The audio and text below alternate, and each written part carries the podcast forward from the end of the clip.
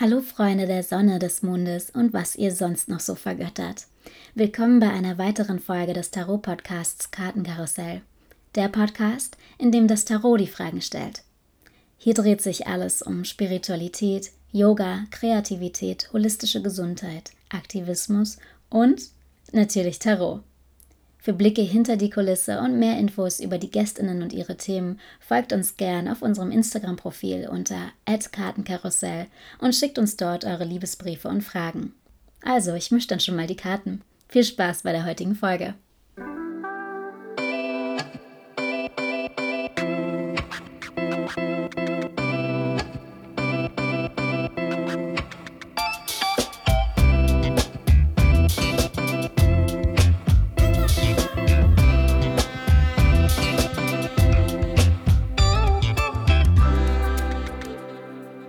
Willkommen bei der ersten Solo-Episode des Kartenkarussell-Podcasts. Ich freue mich unglaublich, heute mal allein hier sein zu dürfen, auch wenn ich meine Gästinnen schon unglaublich vermisse.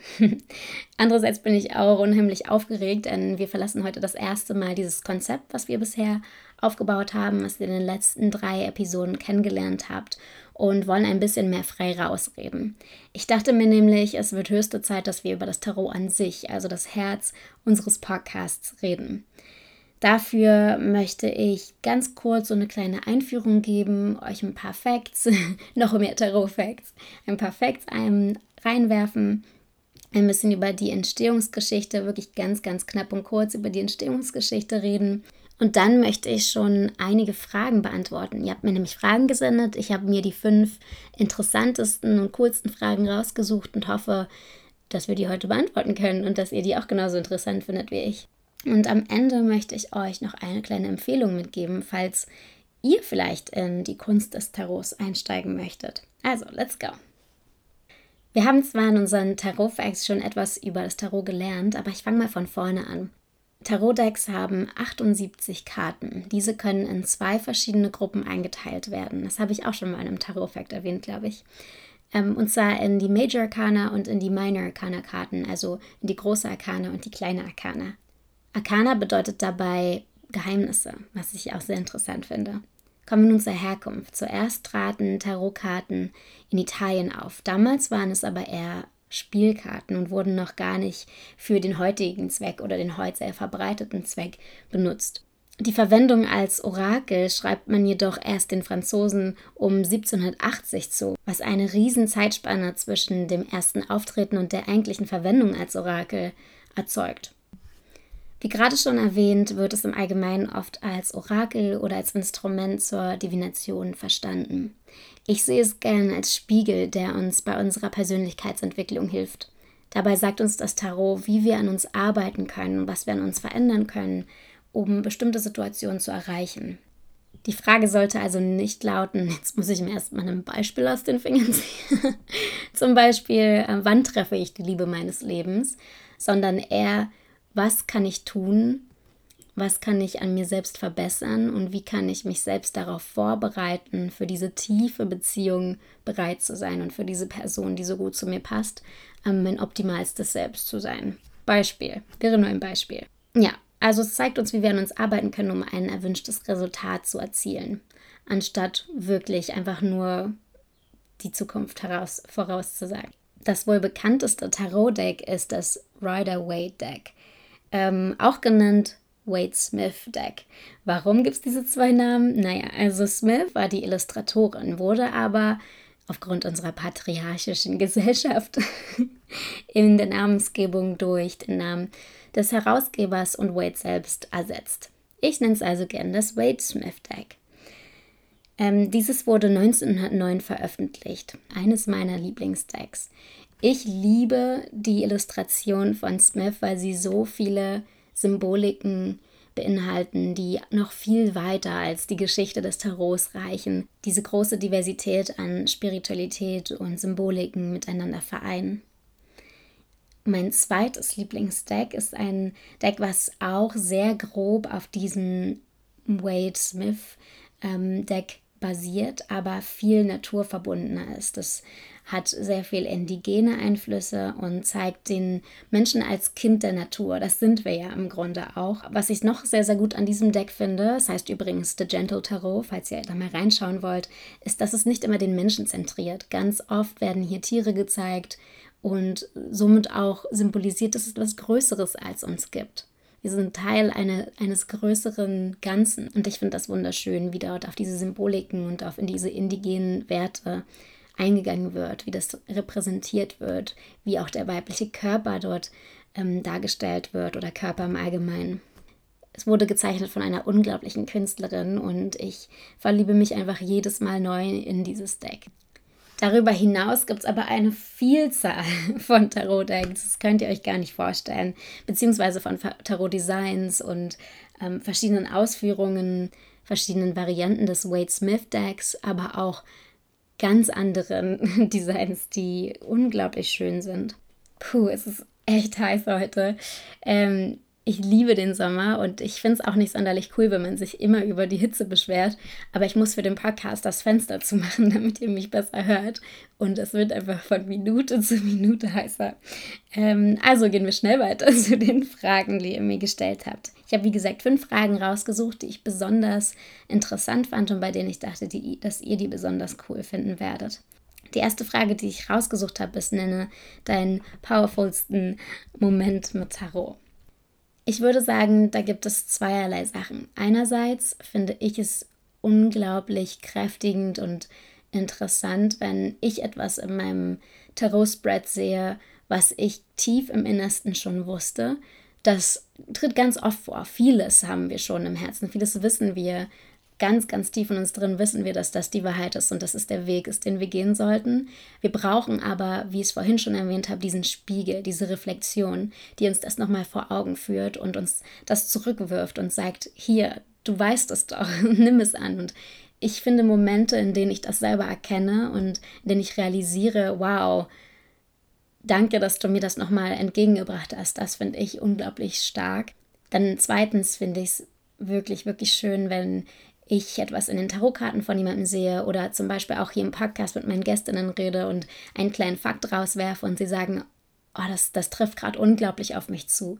Nicht, weil ich jetzt mich unbedingt bestätigt sehen möchte und alles immer richtig sein muss, sondern weil ich es schön finde, wenn andere Menschen damit resonieren und ähm, auch etwas an etwas Anschluss finden, was ich so toll finde und was mir so viel bedeutet. Und wenn ich merke, dass andere Menschen das auch irgendwie greifbar finden, das finde ich einen schönen, schönen Moment für mich einfach selbst. Nächste Frage ist, was ist deine Lieblingskarte? Es ist natürlich unheimlich schwierig, eine Lieblingskarte rauszusuchen, besonders weil jede Karte ja eine Lebenssituation in uns zeigt ähm, oder in unserem Leben, in unserer Realität darstellt und daher einfach dieses Spektrum an Gefühlen widerspiegelt, was wir fühlen können, das Spektrum an Situationen, das wir durchleben können. Und daher hat jede Karte natürlich selber was Besonderes. Wenn ich mir jetzt wirklich eine aussuchen müsste, ähm, wäre das der Mond. Das liegt daran, dass ich einerseits den Mond unglaublich liebe. Ich finde die Illustration der Karte schön und ähm, die Bedeutung ist einfach nur krass. ich probiere es mal alles ein bisschen zu kombinieren. Also ich fühle mich sehr zum Mond hingezogen, weil ich so ein kleiner Nachtmensch bin und ich, der Mond ist einfach magisch. Ich meine, der Mond ist Herz vieler Mythen. Ihr habt es bestimmt schon mal in irgendwie im Zusammenhang mit ähm, Ritualen gehört und dadurch hat der Mond sowieso schon was unglaublich Magisches. Ähm, in der Karte haben wir sehr, sehr viele Symboliken. Zum Beispiel sieht man in diesem Wade Smith ähm, einen Lobster, der aus dem Wasser kommt. Das, das steht für Unterbewusstes, was an die Oberfläche tritt. Dann haben wir einen domestizierten Hund und einen wilden Hund auf dieser Karte und das steht dann für die Evolution. Beide ähm, begehren den Mond. Die Karte steht viel für Intuition, für Unterbewusstes, aber auch für Shadowwork, ähm, also an sich selbst zu arbeiten und Persönlichkeitsentwicklung, was ich sehr interessant finde. Ähm, ein Leitsatz der Karte wäre beispielsweise passiert das gerade wirklich oder stelle ich mir das vor? Manchmal fällt es uns schwierig, zwischen Illusionen und Wirklichkeit zu unterscheiden. Und ich liebe es, dass diese Karte so ein bisschen in, in das Magische eintritt, in das nicht Offensichtliche und das hervorhebt. Und das, es ist nicht wirklich eine Karte, die eine Frage beantwortet. Es ist eine Karte, die wirft einfach eine Million Fragen auf. und ähm, ich finde das toll, dass diese, diese Weirdness einfach in dieser Karte hervortritt und einfach so sein darf, wie sie ist, ohne irgendwie definitiv sein zu müssen. Okay, ich habe also jetzt sehr viel über die Karte geredet. Anscheinend fällt es mir doch leicht, meine Lieblingskarte auszusuchen. Ähm, aber ja, das wäre so meine Begründung. Ich fand die wirklich unglaublich schön. Schaut sie euch gerne mal an, wenn ihr sie noch nie gesehen habt. Ähm, die nächste Frage lautet: Was ist die Beziehung zwischen Tarot und Astrologie? Ich finde die Frage unglaublich interessant, weil mich das selber total interessiert. Ich liebe nämlich Astrologie, weiß aber ehrlich gesagt nicht genug. Also mein Wissen in der Astrologie ist nicht fundiert genug, um jetzt super gute Vergleiche anstellen zu können. Ähm, ich hole da übrigens ganz bald eine Gästin, die vielleicht über dieses Thema äh, mehr zu sagen hat. Jetzt nicht unbedingt in Beziehung zum Tarot, aber über Astrologie im Allgemeinen, weil ich auch glaube, dass das ein Thema ist, was viele Menschen mitreißt. Ähm, aber ja, ich probiere mal so sehr allgemeine Sachen zu sagen, die man ähm, im Zusammenhang zwischen Tarot und Astrologie erkennen kann. Also Astrologie ist mitunter eine der Wissenschaften, die in das Tarot und besonders ins Tarot als ähm, Instrument zur Divination eingeflossen ist. Eine der vielen Wissenschaften oder Praktiken, äh, was auch immer ihr als was auch immer ihr Astrologie einordnen möchtet. Zum einen haben wir ja unsere vier Suits. Und zwar haben wir die Kelche, die Stäbe, die Münzen und die Schwerter das habe ich glaube ich auch schon ein paar Mal erwähnt, diese Suits werden mit bestimmten Elementen assoziiert, ähm, beziehungsweise in Verbindung gebracht. Dabei stehen die Kelche für Wasser, die Stäbe stehen für Feuer, die Schwerter stehen für Luft und die Münzen stehen für Erde. Wenn man das genauer betrachtet, dann fällt einem auf, dass das auch die vier Elemente sind, in die unsere Sternzeichen eingeteilt werden. Mein Sternzeichen ist Widder, ist zum Beispiel ein Feuerzeichen. Zwillinge wäre ein Luftzeichen. Ähm, Wassermann ist auch ein Luftzeichen, finde ich auch sehr interessant. Ähm, Stier wäre ein Erdzeichen und Fische ein Wasserzeichen. Sind jetzt nur Beispiele. Genau, also diesen Querverweis findet man da, diese Verbindung durch die Elemente. Zudem können verschiedene Karten verschiedenen Sternzeichen zugeordnet werden. Darüber kann ich gerne mal mehr auf unserem ähm, Kartenkarussell Instagram reden. Mein Sternzeichen Widder würde zum Beispiel mit der Karte der Herrscher assoziiert werden. Und so ist jedem Sternzeichen eine Karte der Major Arcana zugewiesen. Zum anderen kann man einzelnen Karten bestimmte Konstellationen zuschreiben. Die Zweien, Dreien und Vieren der Minor Arcana werden Widder, Krebs, Waage und Steinbock zugeordnet. Die Fünfen, Sechsen und Siebenen werden Löwe, Skorpion, Wassermann und Stier zugeordnet. Und die Achten, Neun und Zehn Schütze, Fische und Zwillinge, genauso wie Jungfrau. Dabei bringt man dann wieder die einzelnen Zeichen und die entsprechenden Elemente mit den ähm, astrologischen Zeichen dieser Elemente zusammen. Klingt jetzt sehr kompliziert, aber man kann beispielsweise sagen, dass die zwei der Kelche ähm, Venus im Krebs symbolisiert. Die zwei der Schwerter wird durch den Mond in Waage repräsentiert. Die zwei der Stäbe wird durch Mars in Widder repräsentiert und die zwei der Münzen durch Jupiter in Steinbock. Und so kann man das für jede einzelne Zahl von der 2 bis zur 10 in der Mariner Arcana weiterführen. Ich hoffe, das ist jetzt nicht so abstrakt. Aber das wäre beispielsweise noch eine Verbindung zwischen dem Tarot und der Astrologie. Ich freue mich unglaublich auf unsere Astro Astrologie-Folge, weil ich da auch noch sehr, sehr viel lernen kann und sehr, sehr neugierig bin. Ähm, vielleicht verrate ich euch schon bald, wer da kommt. Kommen wir zur nächsten Frage. Was ist deine Verbindung zum Tarot und warum zieht dich diese Praxis so an? Das ist eine gute Frage. Ähm, also erstmal bin ich für alles offen besonders im spirituellen Realm, sozusagen, in der spirituellen Sphäre. Ähm, was ich besonders anziehend am Tarot finde, ist einfach diese, dieser unglaubliche Reichtum an Symboliken. Man kann so viel aus einer Karte lesen, zwei Menschen können eine Karte nicht gleich lesen. Jeder hat irgendwie seine eigenen Nuancen, seine eigenen Meinungen und das ist vollkommen in Ordnung, denn es ist wieder etwas Spirituelles und das ist eine Praxis der Selbst. Deswegen kann man auch ähm, das nicht so wirklich definieren. Es hat viel mit Gefühl zu tun. Klar kann man ähm, so Stichwörter jetzt auswendig lernen, aber viel mehr sollte man ähm, schauen, was man selber für ein Gefühl hat, wenn man die Karte anschaut und was, für, was sie ausdrückt. Deswegen sind diese unglaublich vielen Symboliken im ähm, Wade Smith Deck so sehr bereichernd, weil man schaut die Karten an und vielleicht weiß man nicht mal etwas über die Karte, aber das, was sie ausstrahlt, ist oft schon das, was mit ihrer Bedeutung ähm, verbunden ist. Ja, dieser unglaubliche Reichtum an Symboliken finde ich sehr interessant und ähm, Deswegen bin ich sehr froh, das Tarot gefunden zu haben. Wir haben ja auch schon gesagt, dass Tarot viel mit Persönlichkeitsentwicklung und Selbstoptimierung im besten Sinne zu tun hat. Und das ist für mich immer sehr interessant. Das ist ja auch, was in der Astrologie so ein bisschen da ist, ähm, soweit ich es verstehe. Man lernt man, ist dieses Sternzeichen, dieser Aszendent und dieses Mondzeichen, aber man lernt das ja nicht nur, um dann zu sagen, okay, das sind halt meine Stärken und das sind meine Schwächen und damit müssen jetzt halt alle um mich herum leben, sondern man lernt das über sich selber und auch über andere Menschen, um dann mit diesen Schwächen umzugehen, um vielleicht besser miteinander kommunizieren zu können, um einfach harmonischer miteinander zu leben. Und das finde ich so interessant, weil man kann sich so schwer in andere Personen reinversetzen und wenn man diese kleinen Anhaltspunkte hat, ist das weltbewegend. Das ist beim Tarot genauso. Zu guter Letzt finde ich auch, dass alles, was diese größere Macht, was auch immer das für euch ist, das kann ein Gott sein, das kann viele Götter sein, das kann das Universum sein, diese, diese höhere Macht. Ich finde es sehr schön, dass es so kleine Reliquien gibt, die uns die Möglichkeit geben, mit dieser höheren Macht besser zu kommunizieren. Also in Kontakt mit dem Universum zu treten, auch wenn das jetzt vielleicht sehr verrückt klingt oder mit dem man das ihr glaubt und ähm, so besser kommunizieren zu können, klarer kommunizieren zu können, wenn einem das vielleicht schwer fällt. Ähm, und dieses Instrument dafür finde ich sehr, sehr, sehr interessant. Und letzte Frage. Warum wird Tarot als etwas so Negatives angesehen? Dafür finde ich, gibt es dreierlei Gründe. Erstens wird es sehr negativ repräsentiert in, der, in den Medien.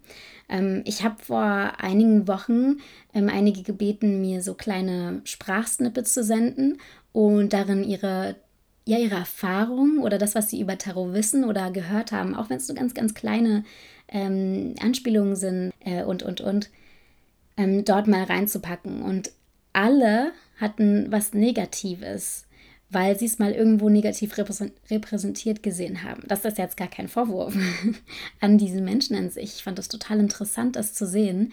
Ähm, viele haben das irgendwie im Film gesehen. Ich selbst habe meine Analyse gemacht von einer Drei-Fragezeichen-Folge, in der eine Frau ähm, Vielleicht lade ich das nochmal irgendwann hoch. Das ist eigentlich sehr, sehr interessant. In der eine Frau eben die Karten legt und ähm, da besonders, weil es eine unheimliche Situation sein sollte, besonders Karten rausgelegt wurden, die sehr schnell negativ interpretiert werden können von ja, wenn man jetzt nicht so viel über das Tarot weiß und das erste Mal dieses Wort hört, diesen Namen hört, dieser Karte, dann ist man natürlich geschockt. Deswegen sage ich auch immer beim Tod, wenn der aufkommt, sofort, was dort die eigentliche Bedeutung ist, über das hinaus, was man vielleicht einfach so damit assoziiert. Ähm, genau, und das fand ich super interessant, weil am Ende dieser Folge stellt sich auch heraus, dass diese Frau eine Schwindlerin ist.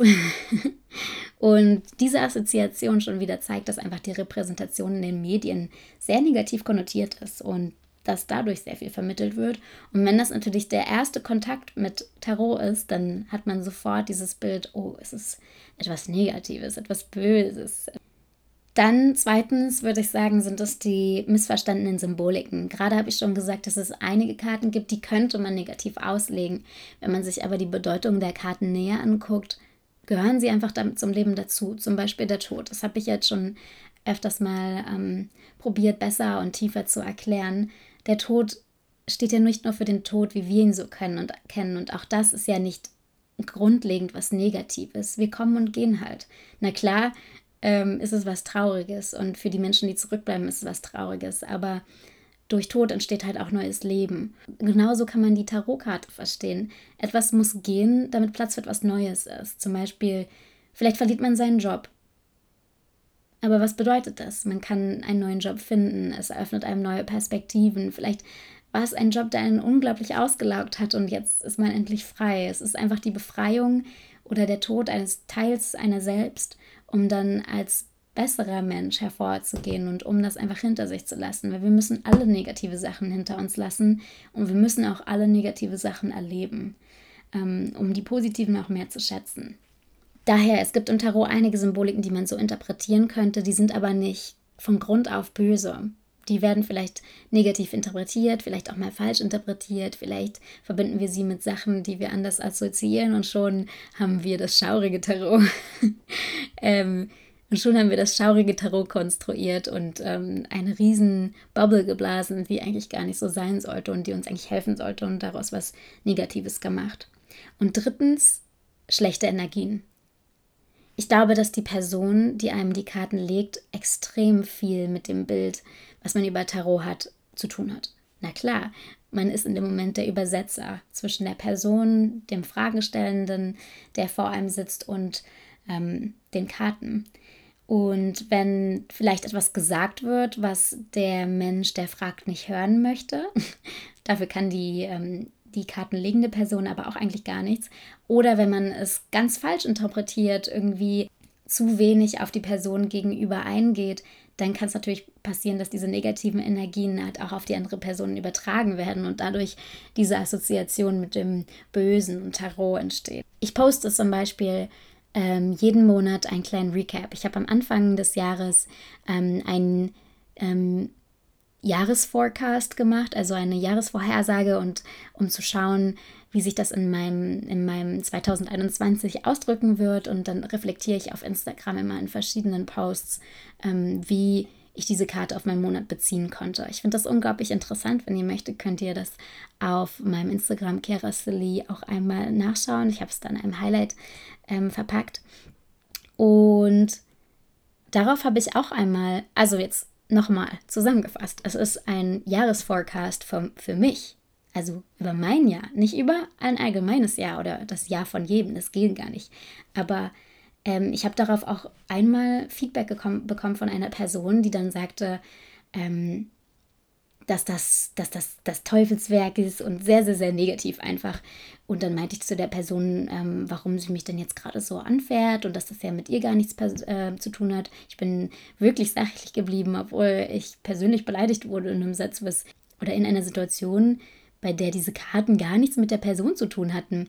Und dann hat sich am Ende herausgestellt, dass diese Person schlechte Erfahrungen ähm, einer Tarotlesung hatte und ähm, ja, seitdem sehr negativ über das Tarot denkt, dann nicht sehr sensibel war beim Lesen. Aber all das hat nichts mit mir zu tun und das hat auch, ist auch kein Grund, irgendwie negative Worte an mich zu richten. Und das zeigt ja nur, wie viel Einfluss man auch mit seinen Worten gegenüber den anderen Personen hat, die da Fragen stellen, die vielleicht nicht so genau das einordnen können, was ja in Ordnung ist. Dafür wendet man sich ja an Menschen, die da mehr ähm, sich mehr mit beschäftigt haben oder da Experten drin sind. Und dann sollte man das halt auch nicht ausnutzen oder unsensibel sein, sondern sehr gut auf die Person eingehen.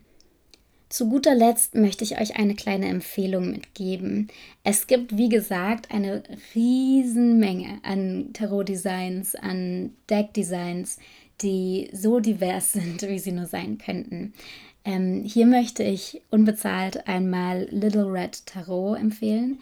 Und zwar einfach aus dem Grunde, dass ich noch nie eine so große Bibliothek an queerer und BIPOC-Repräsentation gesehen habe. Es ist wunderschön. Es werden KünstlerInnen vorgestellt, die entweder selber queer oder BIPOC sind.